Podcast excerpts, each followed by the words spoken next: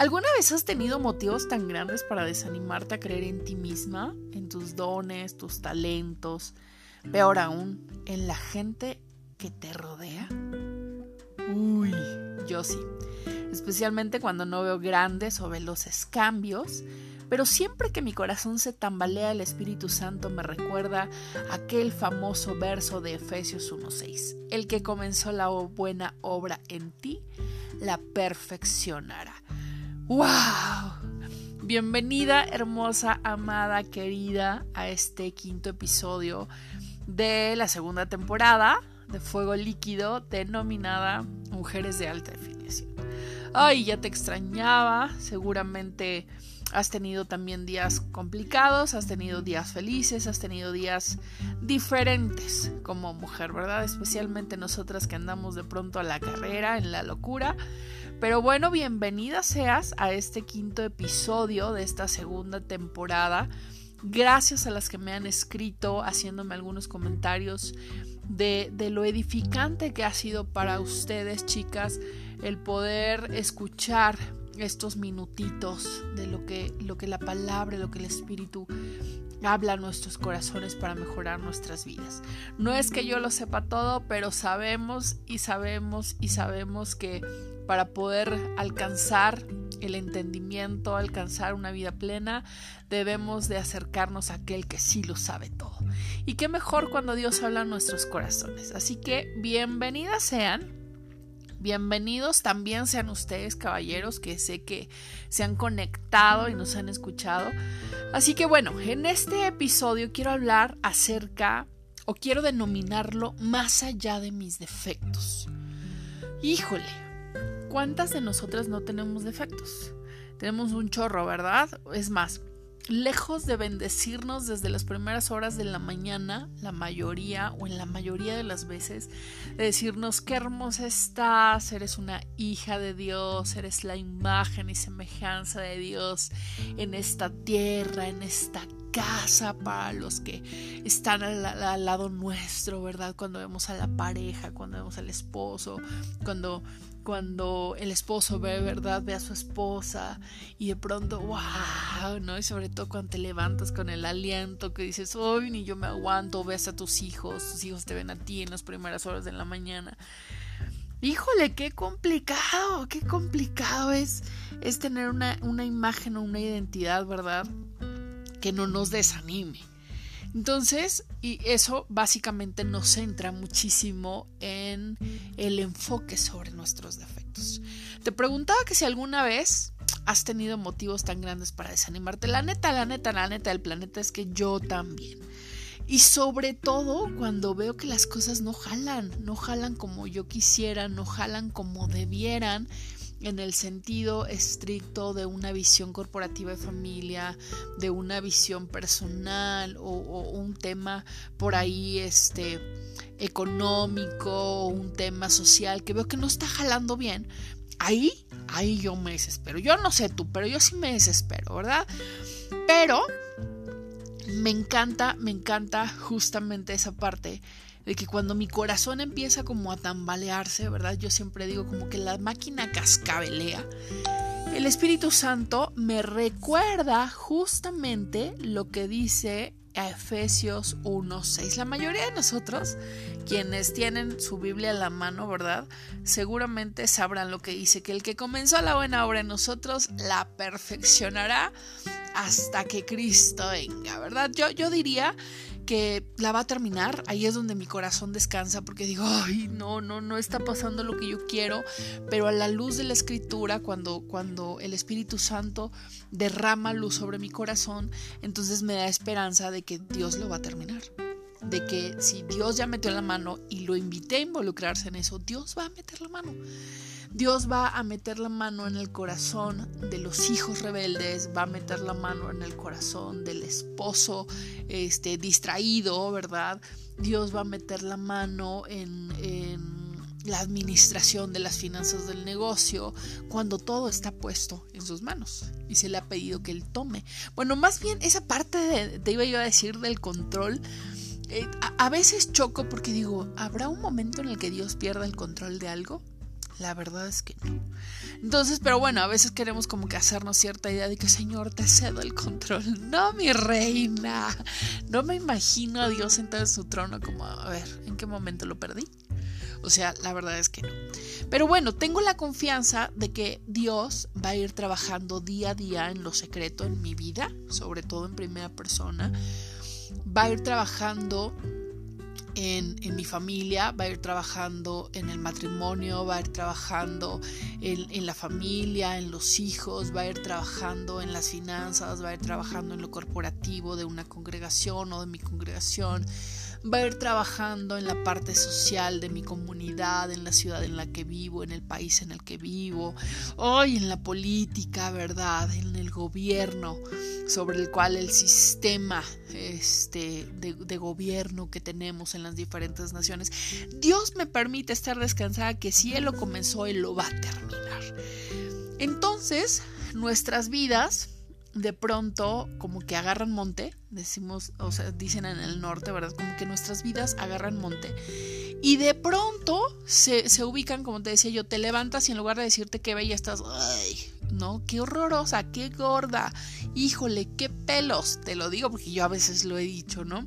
O por lo menos lo he pensado y, me arrepiento, Dios sabe que me arrepiento, porque digo, no son las primeras palabras o las palabras de bendición que debería decirme, sino que me enfoco en los defectos y no en lo que Dios ha depositado con luz, con luz en lo que Dios ha depositado a través del Espíritu Santo en mi vida. Y entonces, te decía, este, quizás nuestras vidas, a través de eso, del mirar con unos ojos empañados, unos lentes empañados, nos van a hacer mirar o enfocarnos en, en esa parte de nuestras vidas que ha sido marcada por heridas, que ha sido marcada por frustraciones, por errores que a veces no son errores nuestros, pero somos eh, parte de un sistema corporativo humano, ¿verdad? Donde hay gente que comete errores y como consecuencia o como daño colateral también, también nos, nos pasan a pegar con la colita, ¿verdad? Este, esa colita de los errores también a veces nos alcanza. Y, y pues obviamente nosotros ahí también tenemos pues no siempre el poder de, de contener o de evitarlos, pero sí de, de esquivarlos. ¿No? Esquivar esos errores y sobre todo no, no clavarnos en el tema de, de, son mis fracasos, son mis malas decisiones. Efectivamente, a veces hemos tomado malas decisiones, ¿no?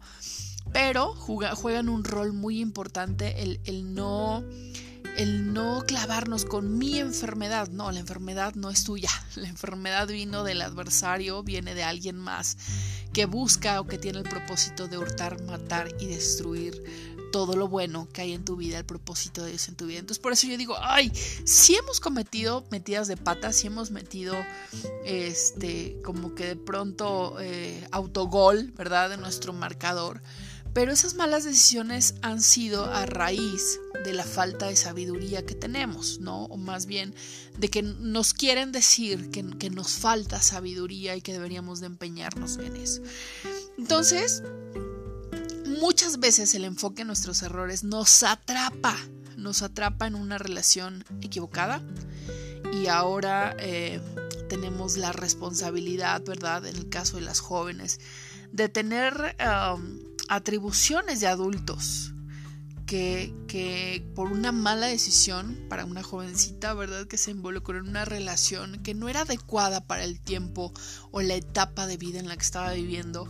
Y entonces se aventuró a tener una relación fugaz que no era estable, que no era estable emocional, espiritual, económicamente. Y entonces resulta que esa jovencita se embarazó y entonces hoy está jugando el rol de mamá cuando debería estar jugando las muñecas, ¿no?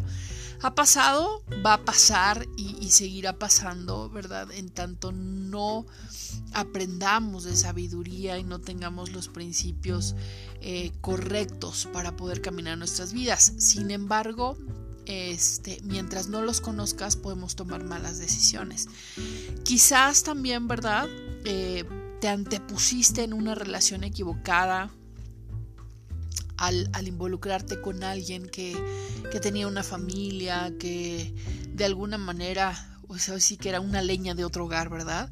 Y ahora pues también está esa, esa parte del vacío, del dolor en el corazón, en el cual eh, sabes que hay un matrimonio que se está, se está doliendo, pero también puede ser que tú ya te rendiste en tu matrimonio antes de dar una segunda oportunidad, te clavaste en los errores del otro antes de darle una segunda oportunidad, antes de escucharlo, antes de llevar a la cruz esos errores, esos problemas, esas inseguridades y te rendiste en tu matrimonio. Quizás también existe la posibilidad, ¿verdad? Cuando dice alguien, eh, hablamos de los defectos, de que, de que alguien te dijo que tu negocio no iba a funcionar o que no era como que lo que se vendía, no era lo que estaba en tendencia, como que ya era muy antiguo, como que no había un nicho de mercado propicio para tu negocio, entonces iba a fracasar. ¿No? Porque el ciclo de la vida de los negocios y la pandemia y la crisis, y entonces te clavaste. O en el otro de los escenarios, ¿verdad? Estabas en una cama de hospital o acompañando a alguien en una cama de hospital y de pronto el médico llegó con una falta de sensibilidad a dar un diagnóstico de muerte que, que era tan, tan, tan devastador que decidiste creerle al médico, ¿no? Por esa sentencia de muerte, bajaste la guardia, bajaste la guardia anímicamente, bajaste la guardia espiritualmente.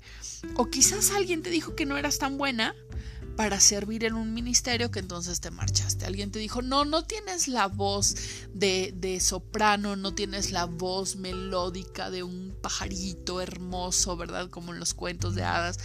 No tienes la voz adecuada o no tienes el talento adecuado para, para servir, para limpiar, para, para atender. O sea, alguien te dijo, no, no, no, y alguien en lugar de, impulsar tus fortalezas, se fijó en tus defectos. Pero te quiero decir algo. Esa es la parte mala que solemos vivir en el día a día, en la parte sistemática del planeta, ¿verdad? A lo largo de los del norte, sur, este, oeste, ¿verdad? Del, del, del planeta Tierra solemos, solemos ver quizás los defectos siempre, solemos ver lo malo, solemos ser un poco realistas o querer sonar realistas cuando en realidad somos incrédulos o incrédulas. Pero, pero yo te quiero decir algo, yo te quiero compartir algo.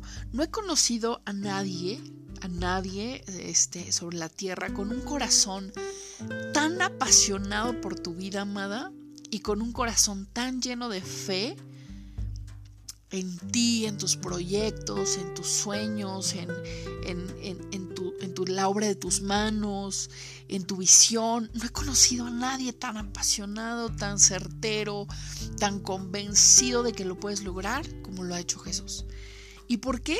Porque me doy cuenta del amor que te tiene Juana, María, Patricia, Roberta, como te llames del otro lado del, equipo por el cual me estás escuchando, no he conocido a alguien sobre la tierra que haya tomado la decisión de haber venido a la tierra, bajarse de su gloria, dejar su gloria, bajar, venir a la tierra, caminar entre nosotros, hacerse un sacrificio hasta la muerte y muerte de cruz, resucitar, vencer a los poderes de la muerte, para que tu historia sea conocida más allá de tus defectos, para que tu historia sea conocida por muchas mujeres, para que tu historia sea restaurada con tal de ser un regalo de vida para otras mujeres, que sea un bálsamo, un perfume, un aceite delicioso.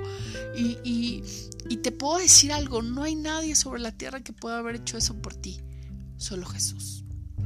Por eso, por eso hoy te quiero preguntar, amada, ¿alguna vez Dios ha hecho algo bueno por ti? ¿Tú crees que alguna vez Dios ha hecho algo bueno por ti? Y mi pregunta hoy es, ¿sigues viva? Toc toc del otro lado. ¿Estás respirando? ¿Puedes sentir, puedes ser consciente de tu respiración? Puedes, eh, puedes estirarte, mover tus manos, extenderlas hacia el frente, tocar tus hombros, um, sobarte la pancita. ¿Cocinas rico? Puedes, puedes hoy extender tu brazo para, para atraer a alguien y darle un fuerte, fuerte abrazo. Puedes salir eh, aunque sea con cubrebocas, ¿verdad? Puedes cruzar la calle, ir a la casa de tu vecino o quizás está cerca y tocarle y decirle, hey, vecino, vecina, ¿puedo ayudarle en algo? ¿Hay algo en lo que le pueda ayudar? Yo creo que todo eso es más que bueno, ¿no? Todo eso es tener abierto un camino donde otros solo tienen un desierto. Eso es, eso es tener una fuente donde otros tienen sequedad, donde otros tienen sed. Y, para aprender necesitamos equivocarnos, amada. No, no, te claves en los fallos, no te claves en los errores, porque para crecer debemos permanecer en pie. Para madurar es preciso buscar nuevas alternativas, nuevos escenarios, una nueva visión, una nueva oración, un nuevo tiempo. No podemos pretender avanzar mirando el pasado. No, no podemos pretender avanzar, no podemos pretender prosperar castigándonos por el ayer. Antes bien digamos, alaba alma mía al Señor y no olvides ninguno de sus beneficios. Él rescata tu vida del sepulcro y te cubre de amor y compasión. Eso dice el Salmo 103, 2, 4. Lo más, eh, quiero decirte, la más grande tragedia del hombre no es perder lo que tiene, sino no saber lo que tiene en Cristo Jesús. Vivir más allá de mis errores, es decir, dependo de Dios. La dependencia activa la fe, amada, de esperanza a que hay una oportunidad para ti, a que hay una oportunidad para tus hijos, a que hay algo más allá de tus habilidades o fuerzas. Despiertas lo sobrenatural de Dios y activa la responsabilidad de Dios por suplir lo necesario para cumplir tu misión. A pesar de que tu vida hoy parezca un desastre, David lo sabía y aún así le recordaba su alma. Prohibido olvidar, la vida te va a arrastrar y te va a poner de rodillas, amada. Pero levántate, reincorpórate a la orquesta de la vida. ¿Estás teniendo un desafío ahora? ¿Estás cediendo o te estás poniendo de pie? Persevera en tus logros o caminas sin esperanza. No sé lo que vayas a decidir, pero dale gracias a Dios. Dile gracias porque en medio de las, de las metidas de pata que doy, no has dejado de estar. Me amas, me cuidas, me buscas, me das. No estoy donde quiero, pero en ti Jesús no estoy donde solía estar. Eres mi luz, mi refugio, mi salvación, mi justicia, mi aprobación, mi identidad, mi gloria, mi fuerza y mi futuro. Te bendigo en Cristo Jesús y espero que hoy tú decidas tomar el reto de ir más allá y de ver más allá de tus errores. Te mando un abrazo.